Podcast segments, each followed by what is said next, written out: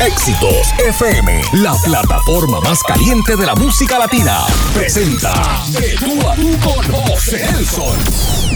Bueno, y aquí estamos en vivo ya a través de tus éxitos FM con el caballero de la salsa Gilberto Santa Rosa. Señoras y señores, un placer compartir con Gilberto esta noche. Gilberto, gracias por, por este ratito y, sacar una hora para dialogar con este servidor, que vamos a hablar de muchas cosas de música, pero de lo que el público no, no, tiene la oportunidad de disfrutar cada vez que tú y yo hacemos un junte eh, eh, de amistad y de amigos, de compartir, de coleccionista. Alberto, gracias, bienvenido a tus éxitos FM y a este de a tú conmigo con José Nelson. Un abrazo, José. Bueno, siempre grato saludarte a la gente que está conectada contigo y, y grato porque sabes que nos conocemos desde que estábamos los dos tratando de, de abrirnos caminos, tú en la radio, yo en la música y que desgraciadamente nos hemos visto desarrollarnos. De, durante todos estos años y bueno, convertirnos en, lo que queríamos ser, ¿verdad? Entonces eso, eso es bonito y, siempre es grato conversar contigo. Bueno, Gilberto, de lo que quiero hablar primero contigo es del éxito que tuviste con Gilberto Santa Rosa en el Coca-Cola Music Hall. Esa experiencia, háblame de esa experiencia, ¿cómo fue ese proceso de tú tener tu orquesta la separación, guardando la distancia? Háblame de ese concepto innovador que hizo historia y que de verdad todavía el público yo fui uno que me quedé con la cana porque fue relativamente una hora, ¿no? Fue corto. Sí, sí, qué bueno. ¿Cómo, ¿Cómo fue ese proceso de la producción de ese concierto? Pues mira, te digo, eh, para, para, que la gente se entere, eh, el personal que trabajó en esa, en esa producción, todo el mundo tenía una prueba hecha. Eh, una vez tuvimos la certeza que estábamos todos bien, pues entonces nos dimos la tarea de, de hacerlo. Quiero que sepas que la energía que había allí eh, era el deseo de volver a vernos, de hacer música. Recuerda que esto, esta pandemia a nosotros nos sorprendió justo cuando estábamos comenzando una gira. Entonces, eh, todos nos quedamos con las maletas hechas, con las ganas de, hacer música, de ir. Habíamos hecho ya unos cuantos eh, presentaciones de esta gira y cuando venía la parte más larga, pues ahí empezó todo y nos quedamos con, con la gana de, hacer música. Y entonces cuando ya llevábamos unas cuantas semanas de, de, cuarentena, nos llega esta oportunidad. Y créeme que fue un bálsamo para todos, porque salimos, lo hicimos, disfrutamos de hacer música, disfrutamos de vernos, de, de cambiar impresiones. Y de sobre todo tuvimos la respuesta tan positiva del público que yo creo que tenía exactamente el mismo sentimiento de nosotros ganas de pasarla bien, de tener un momento de, de esparcimiento sin, sin, la preocupación, todos en su casa. A mí lo más, lo más eh, curioso, José, fue me empezaron a enviar fotos y videos de la gente con sus actividades familiares, con el núcleo familiar en la casa, bailando. Yo tengo unos amigos en Panamá que hasta se vistieron de gala, sus mejores galas porque decían que iba, a ser su baile de esa noche. Eh, yo le recuerdo, ¿de dónde fueron? Le, escribí yo a mi amigo, ¿no? ¿Cómo dónde fueron? A la sala de la casa, nos, vestimos todos y a bailar. Y fue muy interesante la respuesta del público, estoy muy agradecido. Tenía mucho miedo porque en esos días tú sabes que ha habido cantidad de conciertos. y, y, yo tenía miedo de que, de que, la gente tuviera otras opciones y que, y que no fuera tan exitoso, pero gracias a Dios y al público que nos respaldó. Eh, y la dinámica fue, honestamente, la energía que había era tan positiva que todo fluyó. Eh, todo corrió bien. Había mucha fluidez y confianza. Había mucha fluidez. y muchas ganas de hacerla. Muchas ganas de hacerlo. En, principio, este era el concierto que tú ibas a hacer si no hubiese estado la pandemia y la inauguración del, Coca-Cola Music Hall, ¿verdad? Este concierto, tú estabas programado para inaugurar ese. ese Yo estaba programado originalmente, pero luego lo, hicieron un cambio este, de fecha, pues precisamente porque no estaba terminado, luego cambiaron los actos y, yo me iba a presentar eventualmente allí, pero tuve la dicha de, de entonces inaugurarlo virtualmente, pero lo inauguré, ¿no?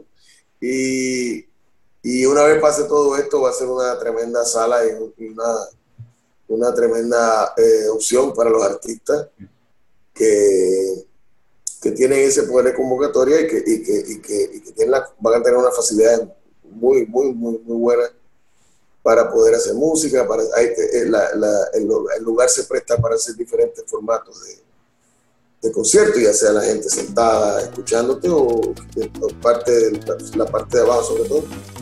Eh, se puede bailar y todo ese tipo de cosas. Así que una vez salgamos de esto, pues la presencia física va, a, tener eh, que puedan ir allí y presenciar ustedes con sus ojos este, el lugar que es y los artistas que van a participar.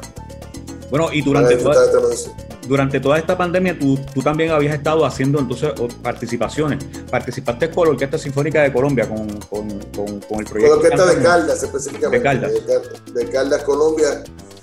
Hicimos esto. Tú, sabes que, y tú sabes porque tú estás en el medio, que las grabaciones actualmente se hacen de esa manera. Lo que pasa es que esta grabación específicamente, o sea, de esa manera quiere decir que primero se hace una base rítmica, después se le agregan los instrumentos, casi siempre lo último que se, que, se agrega el cantante. Pues te diría que esta vez fue igual, con la diferencia de que era una orquesta sinfónica, número uno. Número dos, cada músico se grabó en su espacio y con su medio. Quiere decir que a lo mejor algunos tendrían teléfono, el otro tendría una computadora, el otro tendría una cámara, eh, eh, y así, eh, uno a uno fueron añadiéndose estos elementos y pudimos hacer esta, esta versión de Cantamundo de Manuel Tramposo, que es el autor, y que yo me sentía muy halagado por la invitación primero, segundo por poder llevar una canción como esta, que prácticamente narra la realidad nuestra ahora, pero fue escrita en el año 70, 71. Y ahí se vio en este sencillo que salió al mercado y ha tenido muy buena aceptación en América Latina, qué bueno. Que dentro de todo, pues tú sabes que la tecnología ha facilitado esa, esa dinámica de, de, adelantar muchos proyectos y, ya eh, eh, en, particular tú hiciste un tema, este, este tema o estás contemplando hacer una producción completa con ellos? No, no, eh, se, se, hizo este tema. este tema. Yo había trabajado con ellos en Bogotá en, en, la salsa sinfónica que tenemos, sabes que hace muchos años que presentamos pero no, no se contemplaba hacer un disco completo, no, me disgustaría, pero por el momento Cantamundo es eh, la, muestra de la colaboración. Bueno, voy a hablar ahora con Gilberto del coleccionista. Eh, los amigos que me escuchan y que me están viendo en este momento eh, no saben que uno de los mejores coleccionistas que tiene Puerto Rico se llama Gilberto Antarrosa. Inclusive cuando yo necesito un tema, Gilberto, tú tienes este tema y me dice, la pregunta está de más. Gilberto, ¿Cuántos discos tú tienes? ¿En todo qué formato? CD, LP, cassette y track. Dime, ¿cuántas no, llega? Mira, voy a darte una triste noticia porque para mí es muy triste. Yo hace un tiempo salí de muchos discos de, de, vinil. Ah. De los, sí, esa es una triste noticia. Porque yo lo que hice fue que me quedé, como digo yo, cariñosamente con las marcas sagradas. Las marcas sagradas, tú sabes que es un gran combo, Tito Rodríguez, Feliciano, uh, Tito Puente, Machito eh, lo, lo, lo, clásico, ¿verdad?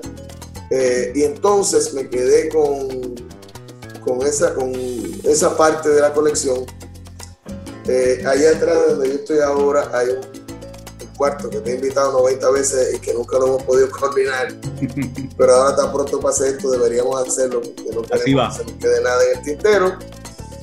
aquí conservo la mayor parte de esa colección, que son ahora compactos videos que ya están muchos de ellos digitalizados, pasados a, a DVD o a, disco duro.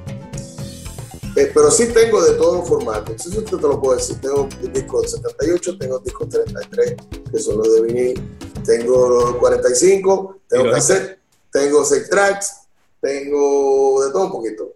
Entonces, este, antes quizás estaba más activo y ahora ha cambiado mucho este asunto de, la, de, coleccionar. este, antes los coleccionistas eran muy privados, eh, eran también eh, muy, muy cerrados para compartir cosas y hoy día me he dado cuenta que en las plataformas de YouTube y todo eso siempre eh, ellos están mucho más libres y comparten los grandes tesoros de la música que tienen y he encontrado variedad de cosas algunas las tengo, otras las encontré por primera vez a través de estas plataformas. Así que, contestando a tu pregunta, tengo muchísimo, pero menos de lo que tú eh, te creías, porque tuve, tuve la, mira, me decidí a venderlo y después que lo vendí, te arrepentiste. ¿por, qué, lo vendí? Pero me quedé con los más preciados. Inclusive dentro de eso hay discos que son muy raros, son discos, de, por ejemplo, de comediantes que hicieron discos cantando. Como por ejemplo Machuchal o... Bizcocho, ¿no? Bizcocho o Pancho, que en, aquel momento... Claro, pero Juan Manuel era un disco como cantante, cantando en serio, igual que Bizcocho, cantando. Pero yo tengo discos de de Machuchal cantando unas canciones muy, muy simpáticas, de música típica, y tengo un disco de, de este que te dije, de un dúo muy, que fue lo primero que yo hice como, como artista, imitar al Bachiller y Pancholo, yo tengo un disco de Bachiller y Pancholo cantando, de Leopoldo Fernández como Tres Patines cantando. Eso es Ese tipo de cosas, sí lo es, sí lo es. Eso, es un, eso, es, eso es un tesoro extraordinario, eso ya unas son piezas de colección verdadera dentro del mundo de la música. Yo, yo te iba a preguntar también, ¿tú los tienes por disquera? Ejemplo, todo lo de TH, lo de Sony, lo de RMM, o la Fania, o, tienes de todo un poco. Eso, lo tiene un amigo mío que se llama José Nelson, que es un enfermo de la música. Yo soy coleccionista, nada más. Hay un amigo que tengo, José Nelson, que, lo quiere todo por... No, no, no. Yo lo tengo por artista. Ok. Por, por artista. Si el artista grabó en diferentes formatos, está organizado. Si, si grabó en diferentes sellos disqueros, también. Y una cosa que me, que me gusta tener son algunos discos que tú sabes que eh, editaron varias veces y en las diferentes ediciones tiene una canción diferente. O una carátula diferente. A mí me gusta tenerlo. Y, eso trato de tenerlo cuando son de los artistas que yo soy más seguido. Ese, ese, era el famoso remix de aquel entonces, lo que es ahora el remix, que se hacen diferentes versiones.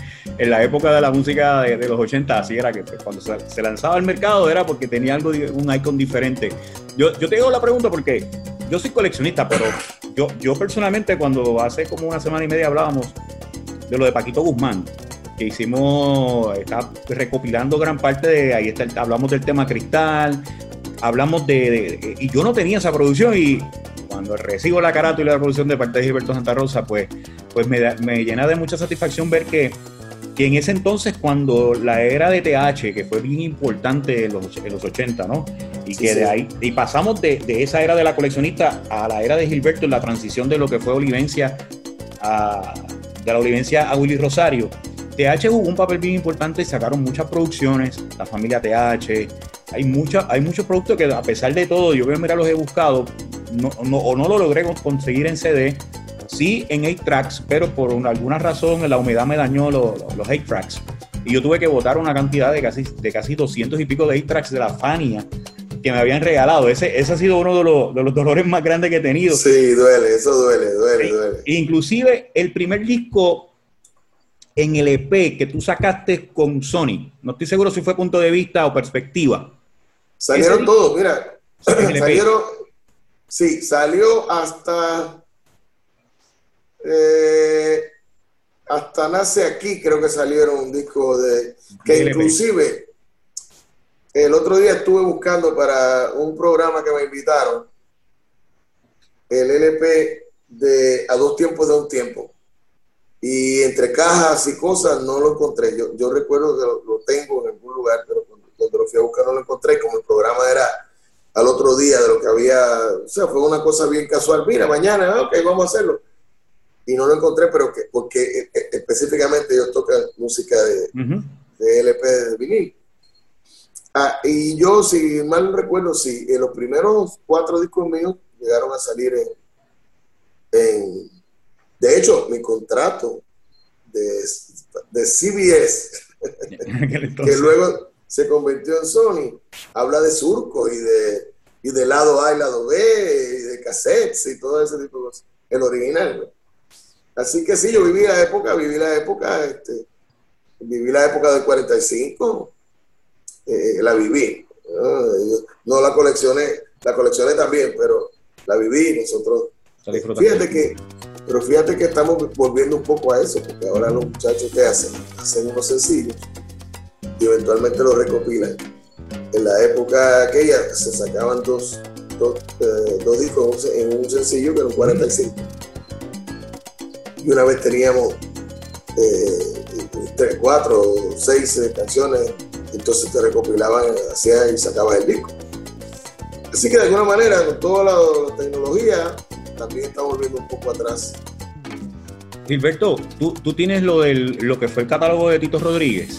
¿Hiciste yo, yo tengo, no, yo tengo el, o sea, mi propiedad. La propiedad es eh, los derechos sobre el programa de televisión. De televisión. Eso es lo que yo tengo. La música grabada de, TR, que fue el sello que él fundó, ni las cosas que hizo la Westside o, o United Artists o, Musicor, nada de eso, Latico, todo donde Tito grabó, la música grabada no, no, no nada que ver pero sí los derechos sobre, sobre el programa de televisión. Que ahora toda la música de Rodríguez está bajo, el, entiendo yo, bajo el sello Código, que también tienen el sello Fania, ¿no? Casi, eh, podrían sacar unas compilaciones. Bueno, han sacado unas compilaciones, tuve, eh, eh, te cuento como dato curioso y te invito también como eh, Fiebru. oye, chico, conseguí el otro día, tuve, me dieron un golpe duro a mi autoestima y a mi orgullo porque yo pensaba tener por lo menos el noventa y tanto por ciento de esa colección de títulos y encontré una serie de números en YouTube, curiosamente, que yo no, tenía, eh, inclusive no los conocía. Y de momento me dio, me, molestó un poco porque decía, ¿cómo que yo no tenía esa colección? Pero también le agradezco mucho a esos coleccionistas que lo subieron. Y, y lo pude disfrutar de la época, sobre todo del conjunto de Tito Rodríguez, donde tenía las trompetas, eh, de los años 40, eh, fines de los 40, principios de los 50, antes de que cambiara al, formato de Big Bang. Entonces, eh, de todo eso me he nutrido, me lo disfruto mucho y voy descubriendo y redescubriendo la colección. Y Rodríguez es una gran influencia en tu carrera, ¿verdad? En, lo que ha sido, sin duda. en todos los aspectos, Sí, porque... El bolero, en la salsa, el bobancó. Totalmente. Mira, hay un, hay un dato curioso. Yo, eh, yo, yo, yo, siempre digo el mismo cuento porque, porque, primero porque es cierto, y segundo porque me da mucha nostalgia. Tito Rodríguez era el cantante favorito de mi mamá. Pero con el tiempo se convirtió en número dos, ya sabrás. este, y en mi casa, el Tito que sonaba todos los días era el Tito bolerista. En casa de mi abuela materna, era que sonaba el Tito guarachero, porque mi abuela era la salsera en casa. Y entonces ahí yo conocí al Tito, director de orquesta, el Tito eh, cantante de sonero. Ese Tito lo conocí en casa de mi abuela. En mi casa era el bolerista, que luego llegó a la televisión el programa de Tito se produjo en el 70, yo tenía 8 años, pero, pero yo veía a ese señor con una personalidad increíble, cautivante. Eh, tú sabes que Tito es el rey, según mi criterio, esto es mi opinión. Él es el rey de, de haber convertido en grandes ventajas sus limitaciones y sus desventajas. O sea, él tenía una voz, al principio lo vas a escuchar, con, su conjunto, inclusive con la orquesta cantaban unos tonos más altos, era, este, dominaba muy bien el género, pero él se dedicó a trabajar su voz y su presencia con la idea de ser un bolerista diferente a lo que estaban en el ambiente en entonces. Entonces que era un, señor, yo no lo conozco, pero conservo entre las colecciones mías eh, su ropa aparte, ¿no? Alguna pieza era un señor muy bajito, tenía un dicho por los que lo conocieron y los que saben, eh, inclusive por él mismo, tenía un eh, tenía lo que llaman un vibrato, un vibrato muy fuerte. Entonces él que hacía, que cortaba las frases como las cortas para los boleros. Cuando tú escuchas esos discos, tú te das cuenta que hay un cerebro atrás de, de la musicalidad y de la técnica cuando Tito Rodríguez canta en un disco, tú piensas que el tipo está sentado al lado tuyo, cantando, la voz está bien presente. O sea que él tenía esa visión. Y una vez me llegó a las manos, que es una pieza que mucha gente tiene ahora, pero a mí me llegó a las manos de, los 80 y fue una revelación. Una entrevista que le hizo Willy Rosario que es muy interesante. Y él habla y tú, y tú empiezas a entender cosas.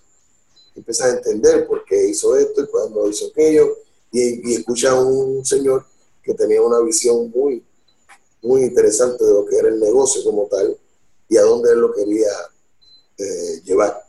Y por eso es que yo me, cautivó mucho su figura. Y, y, además, acuérdate que también él creó una escuela. Esa escuela venía Cheo Feliciano y muchos más, de cantantes, eh, eh, súper bien vestido, que dominaba las dos cosas. Había mucho respeto ahí también. ¿Existe la posibilidad de que tú hagas un segundo disco en honor a Tito Rodríguez, teniendo tanto material o no? ¿No lo has considerado?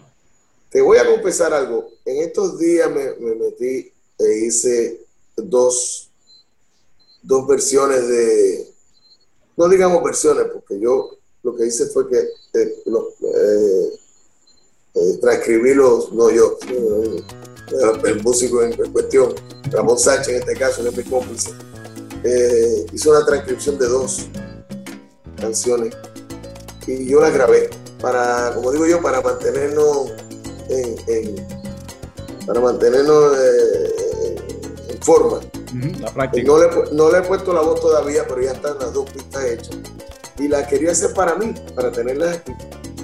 Y, el otro día dije, mira, quién sabe si, termino esto y hago un disco para sacarlo en un par de años más. Porque recuerda que la música de Tito Rodríguez también es, es, es eh, no tiene tiempo. Exacto. Tú, pones, tú puedes poner eh, el disco como Palladium Memories o puedes poner un disco como algo nuevo que hizo precisamente la transición de lo que era música cubana a salsa y te va a sonar perfectamente bien y muy a tono por lo que tú tocas en el resto de, la programación. Yo, te hago la pregunta porque tú sabes que hay una corriente en los millennials bien interesante. O sea que ahora eh, está entre la Millennials y los Z y ellos están con la fiebre de lo que es el acetato, ¿no? El LP, lo que para nosotros era el LP con su Yo lo he visto con su maletita, con su bocinita, bien, moderno, oye, sacan la aguja y todo lo demás.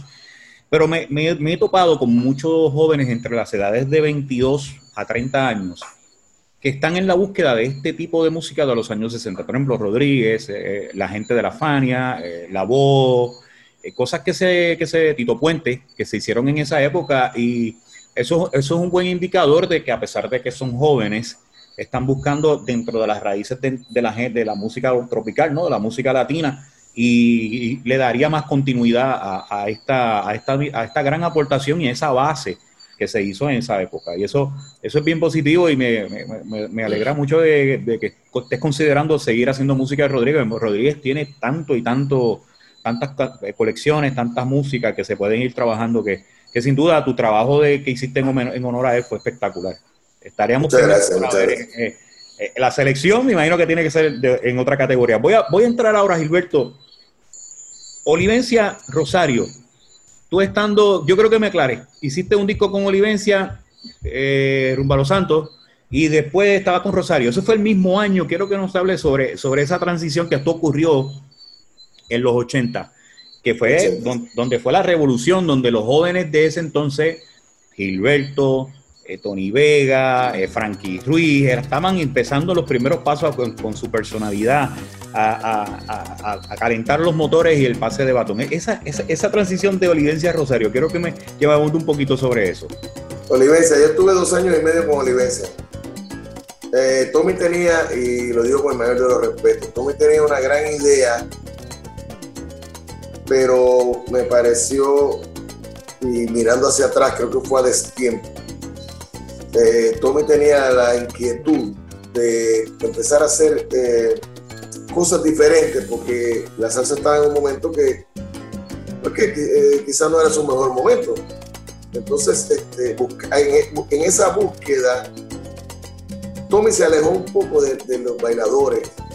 Entonces yo, yo cuando entré a la vivencia, te puedo decir que mi primer año fue el más, eh, eh, eh, trabajamos más porque todavía quedaba de lo que él había hecho con Chamaco y con Simón, pero ahí mismo venía este cambio, entonces Willy Rosario, Boy Valentín, el Gran Combo, la Sonora Ponceña, como que se, se adueñaron, digo, lo digo con en sentido figurado, del bailador. Entonces, eh, Olivencia se quedó un poquito rezagado, hizo un proyecto que fue donde yo canté, que era una mezcla de cosas, había eh, unos merengues y unas cosas, porque él decía que había que combatir eh, la, furia del merengue con haciendo merengue de, nosotros, y, y, Tommy siempre fue así, fue un tipo muy eh, habilidoso y tenía siempre, él, quería, no, no se quería quedar estancado. Pero lamentablemente la fórmula no funcionó. Y no funcionó el disco que hicimos. Y te digo la verdad, para mí fue un tremendo, una tremenda experiencia cantar en esa orquesta. Pero yo creo que no, no, había, no, había, no se logró la química musical que entonces se logra después cuando yo entro con la orquesta de Willy y Frankie Ruiz, nada más y nada menos, entra con Tommy Olivense. Tú sabes que eh, eh, yo te diría que eso fue un, un, periodo de transición para todos los que estamos ahí envueltos.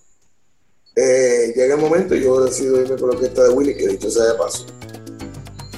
Era la segunda vez que me ofrecí ese trabajo, tú sabes. sí, me ofreció el trabajo Willy Rosario junto con Olivense. Así que yo tenía ganas de grabar.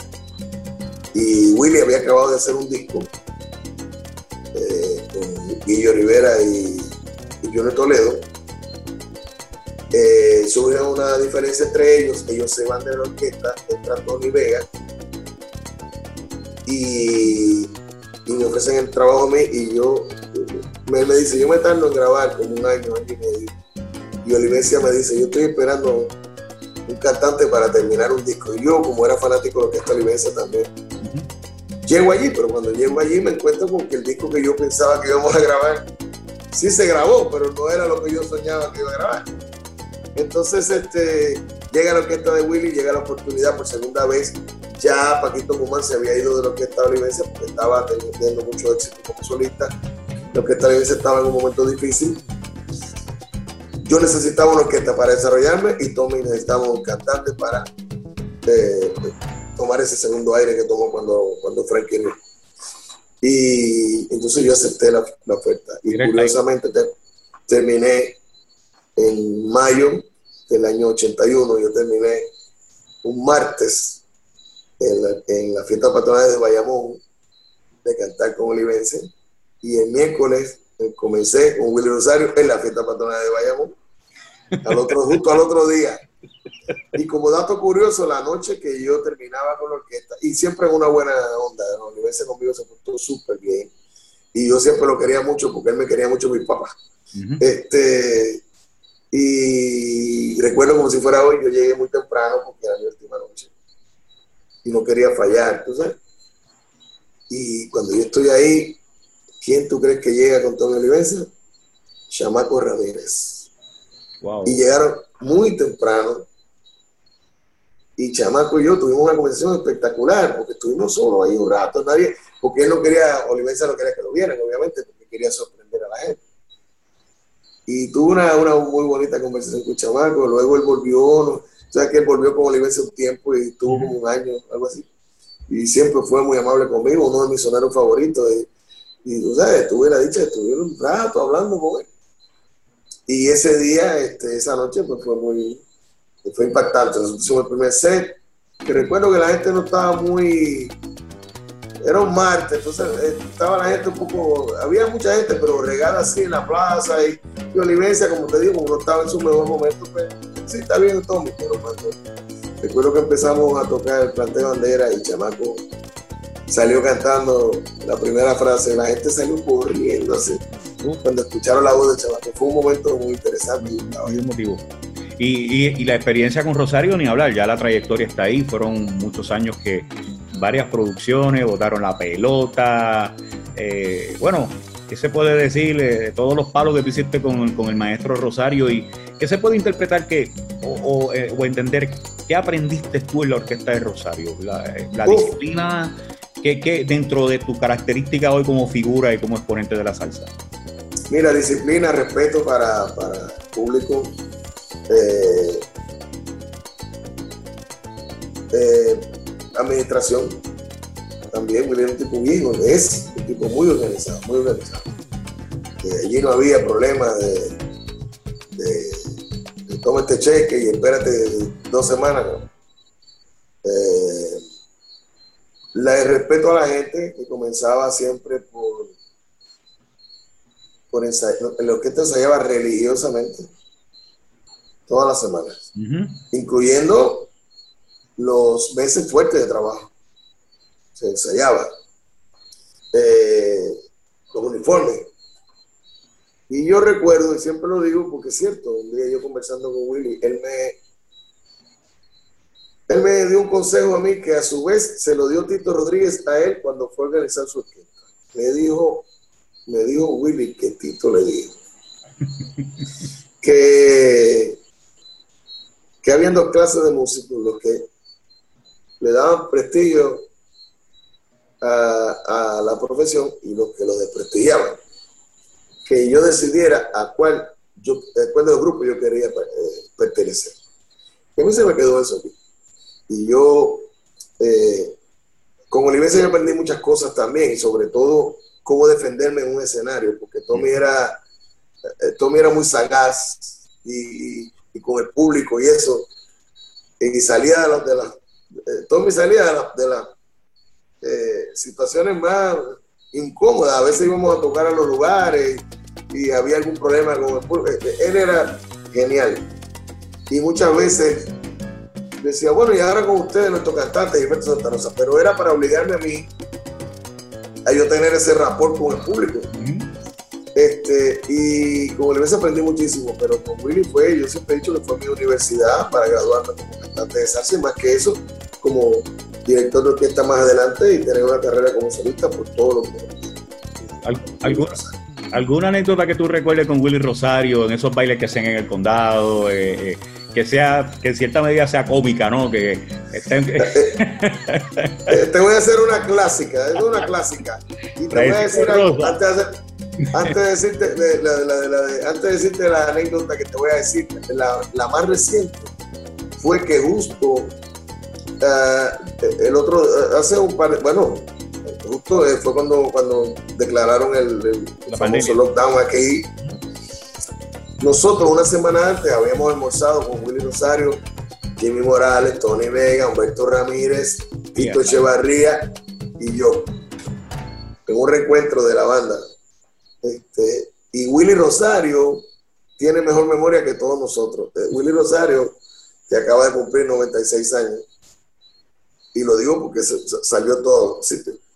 Este, se acordaba de cosas que nosotros ni nos acordábamos y y entonces nos hablaba, y tú te acuerdas en Aguabo y en Barranquita, y yo decía, pero ¿cómo este hombre se puede acordar de eso?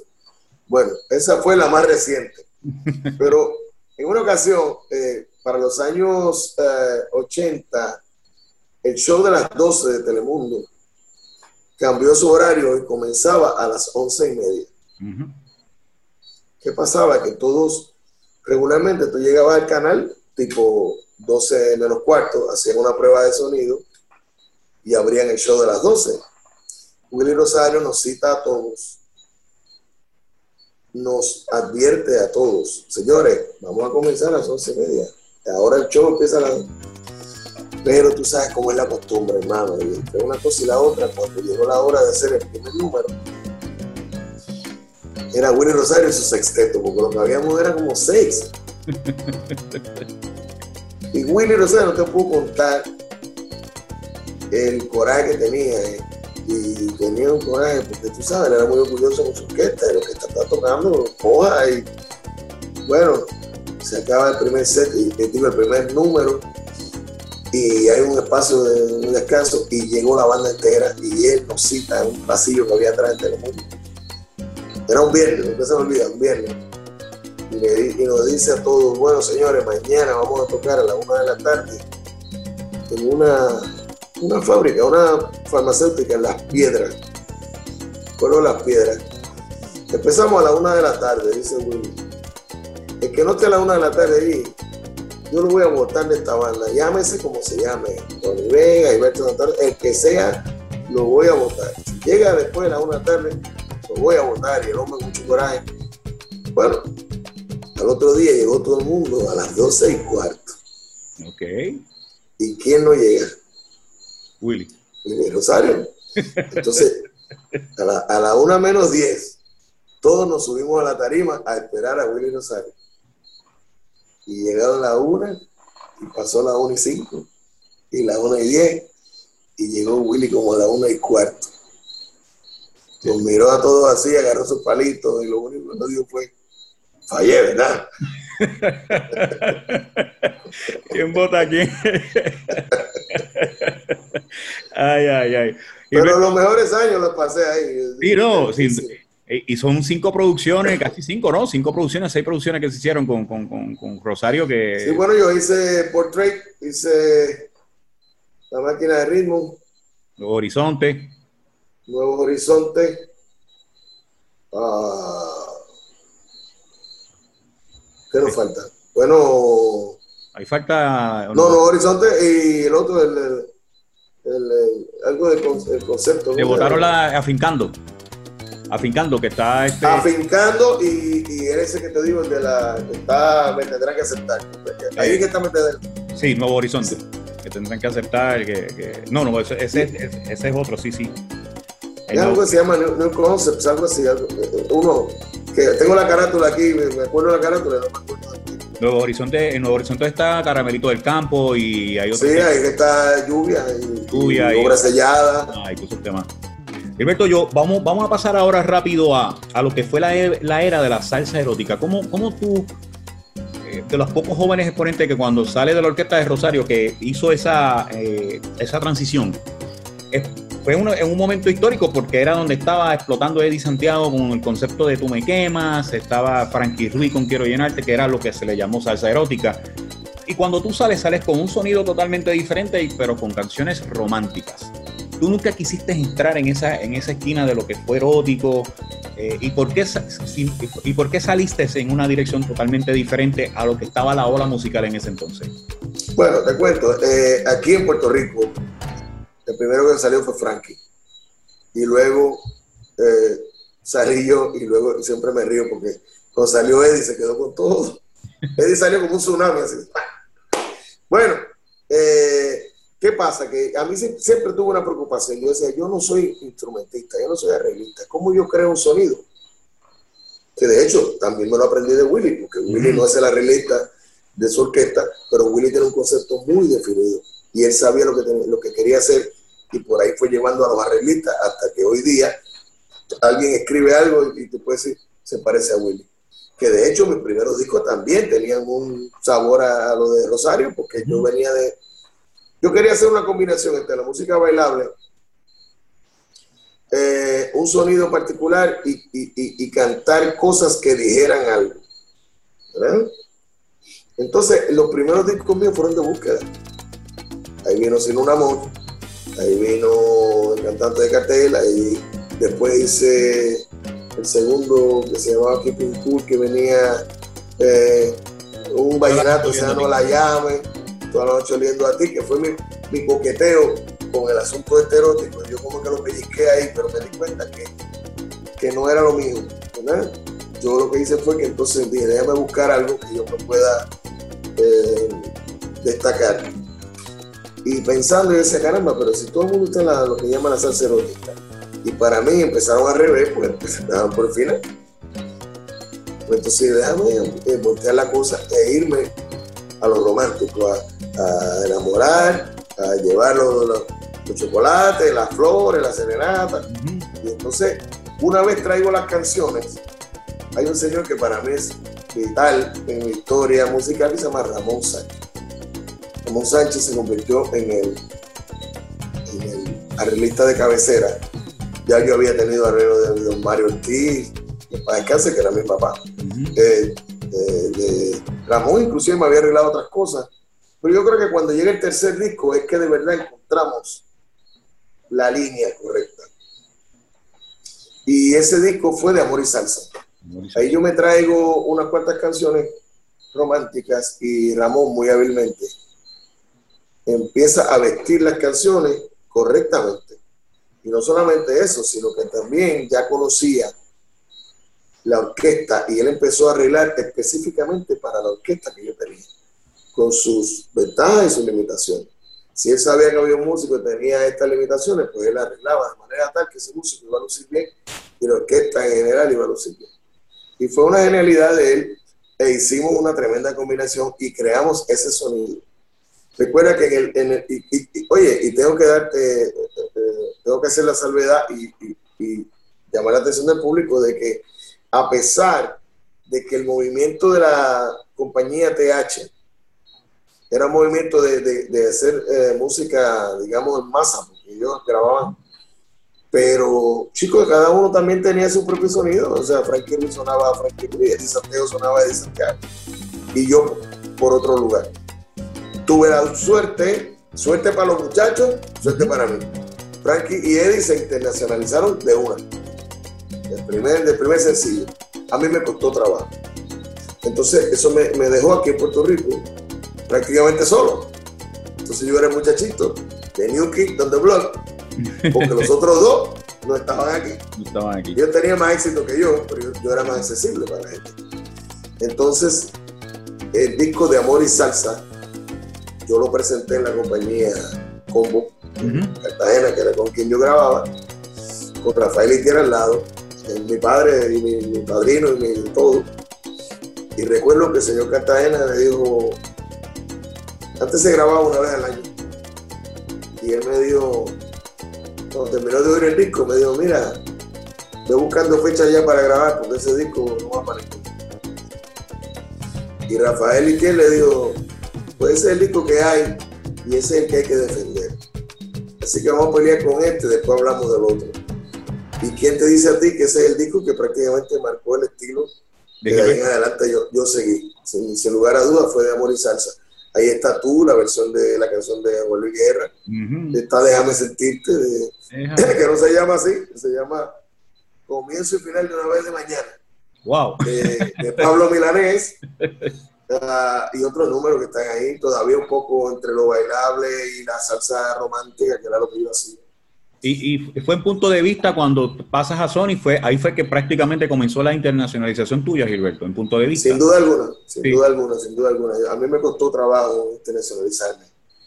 Y, y se llama punto de vista porque cuando yo fui a firmar con la compañía CBS, el 90% de la industria no solamente pensaba, sino que me dijo, te vas a fastidiar, no hagas eso que te vas a morir. ¿Cómo tú vas a dejar una compañía que es más uh, pequeña, que te van a atender mejor que una multinacional, que hay 80 gente ahí. Y bueno, yo lo voy a intentar. Lo intenté, por eso se llama punto de vista, porque era el punto de vista mío hacer el cambio. Lo hice y agraciadamente, bueno, duré 23 años con la compañía uh, Sony y sin duda alguna fue la que me interesó eso.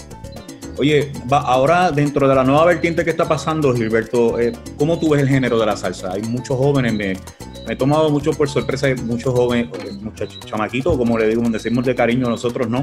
Entre las edades de 18 a 22 años que se han interesado por el género de la salsa y los veo. Lo único que no tienen es una disquera que los paquee, pero sí el deseo y el, interés están ahí. Hay mucho talento extraordinario. ¿Cómo tú lo ves como, como uno de los veteranos actualmente en, en este género?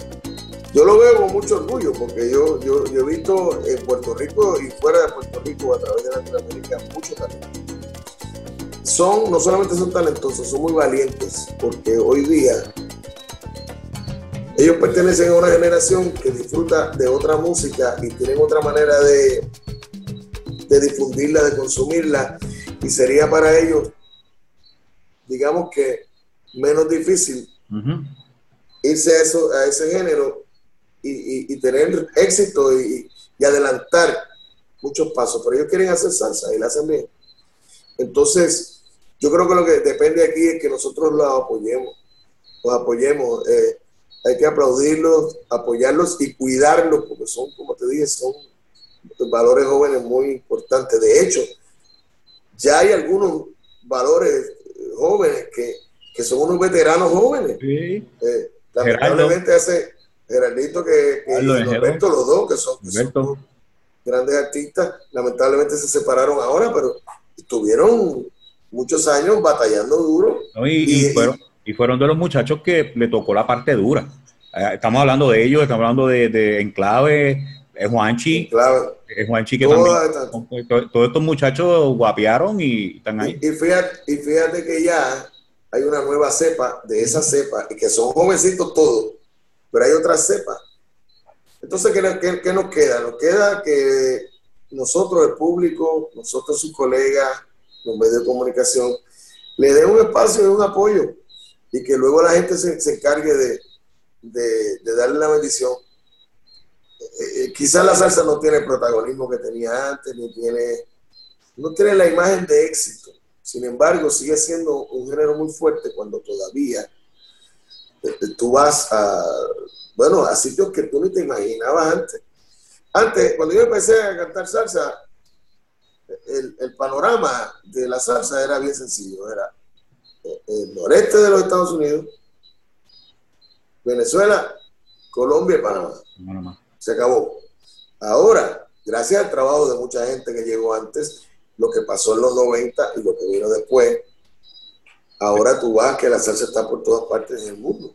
Así que yo tengo fe de que estos muchachos pueden disfrutar de, eso también. A mí me gusta mucho el movimiento que está pasando en República Dominicana, el movimiento de Perú, en el mismo Puerto Rico, que dentro de esos países ya tienen sus su, su propios músicos y eso es bueno, ¿no? Eh, porque le da esa continuidad y, lo bueno es que se está haciendo buena música porque la hacen en colaboración también con nosotros los puertorriqueños y, ellos también son muy talentosos. O sea que me gusta mucho esas propuestas que están haciendo. Seguro, y denle la oportunidad, denle, escúchenla. A veces lo descartamos simplemente porque son muchachos nuevos. Ah, no, este no es fulano. Oye, déjalo, que tienen cosas importantes que decir y, y, tienen mucho talento. Y a ellos, y a los muchachos les digo, que trabajen duro en sus proyectos, buscando autenticidad, buscando conectar con el público y no caigan en la trampa de, frustrarse. querer, de frustrarse ni de querer, ni querer complacer a otros. Yo, yo soy de los que piensa que, que los muchachos tienen que conectar también con su generación, para que su generación los cargue los, los porque eso fue algo que nos pasó a todos cuando, nosotros éramos los chamaquitos. Frankie, Tito Nieves, José Alberto, eh, eh, Tony, uh, Eddie, todos los muchachos. Pues la, gente de nuestra generación nos apoyó, la gente que nos conocía de la generación anterior y los que llegaron después. Entonces todo eso tiene que ver con el desarrollo de un artista. Yo les auguro a ellos que van a tener mucho éxito, pero tienen que trabajar en esa dirección. Luego de la pandemia, ¿qué tenemos? ¿Qué proyectos? ¿Qué piensas hacer? Eh, el último, uno de los últimos trabajos fue con la Sonora San Juanera, muy bueno. Uno de, los, uno de los mejores trabajos eh, que se presentaron el año pasado y uno de mis favoritos porque tiene una calidad de sonido y, una estructura muy bien definida. Eh, eh, tú has hecho cosas con trombones, con trompetas, boleros, todo.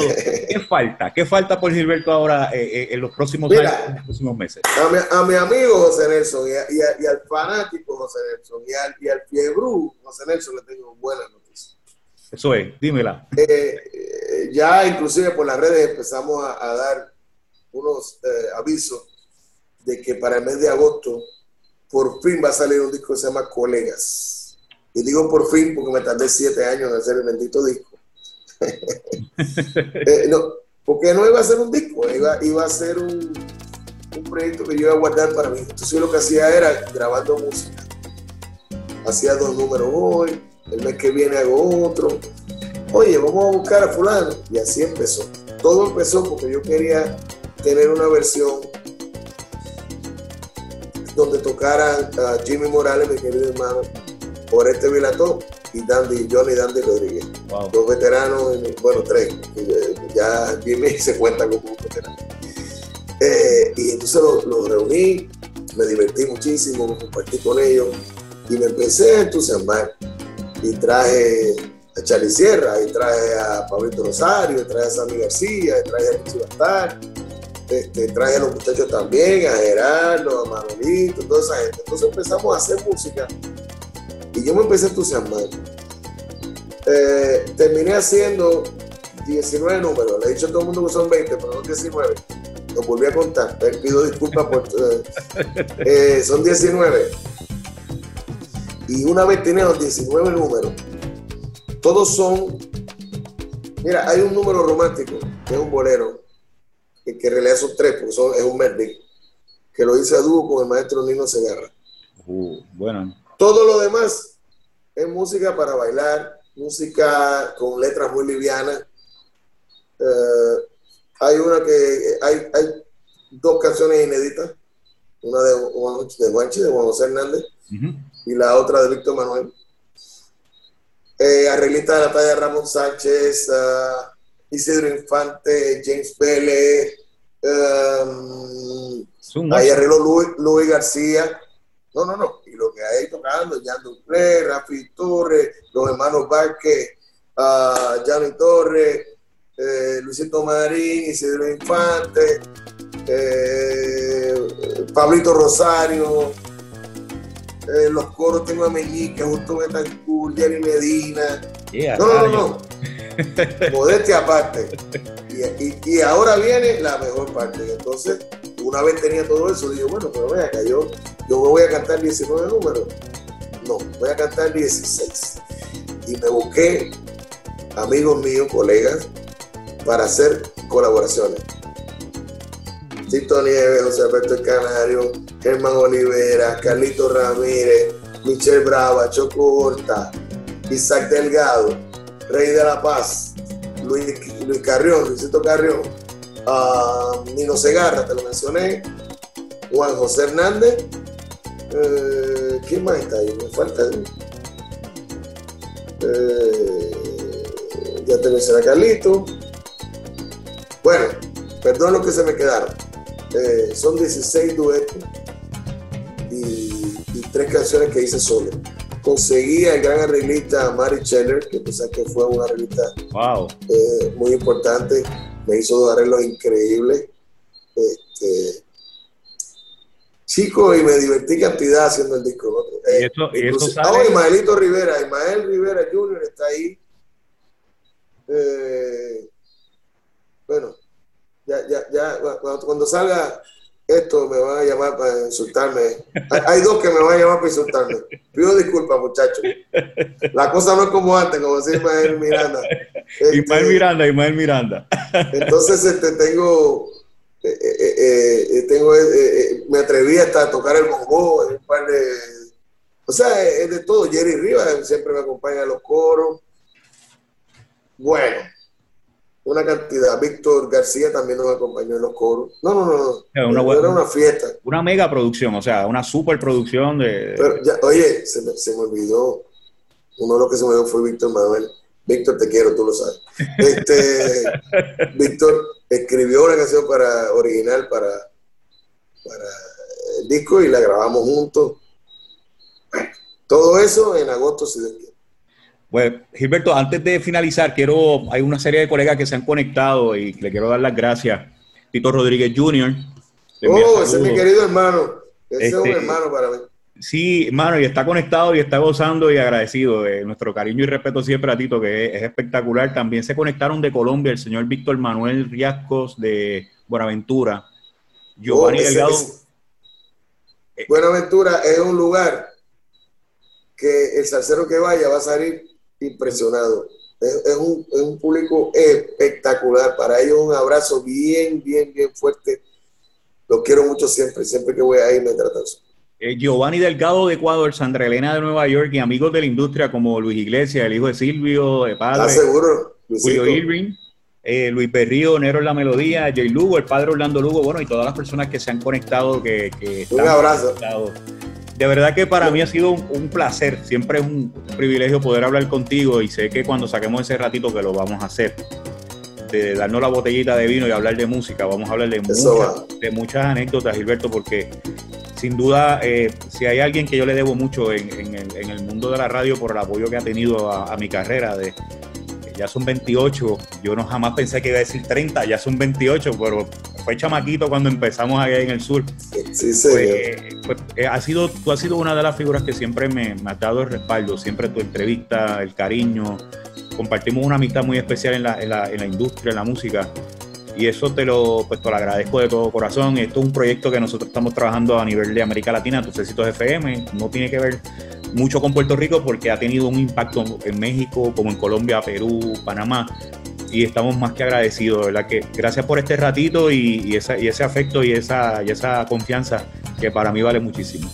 Bueno, yo te agradezco siempre, eh, eh, primero esas palabras y segundo, que siempre hay espacio para mí y a toda la gente que está conectada contigo de todos los lugares que mencionaste y otros que sé que están conectados. Siempre agradecemos mucho todos los salseros puertorriqueños que donde quiera que vamos nos abren las puertas, nos dan mucho cariño de cualquier eh, generación, porque tú sabes que hay muchos de los veteranos todavía muy activos y dando vueltas por donde, donde uno menos se lo imagina. Así que gracias.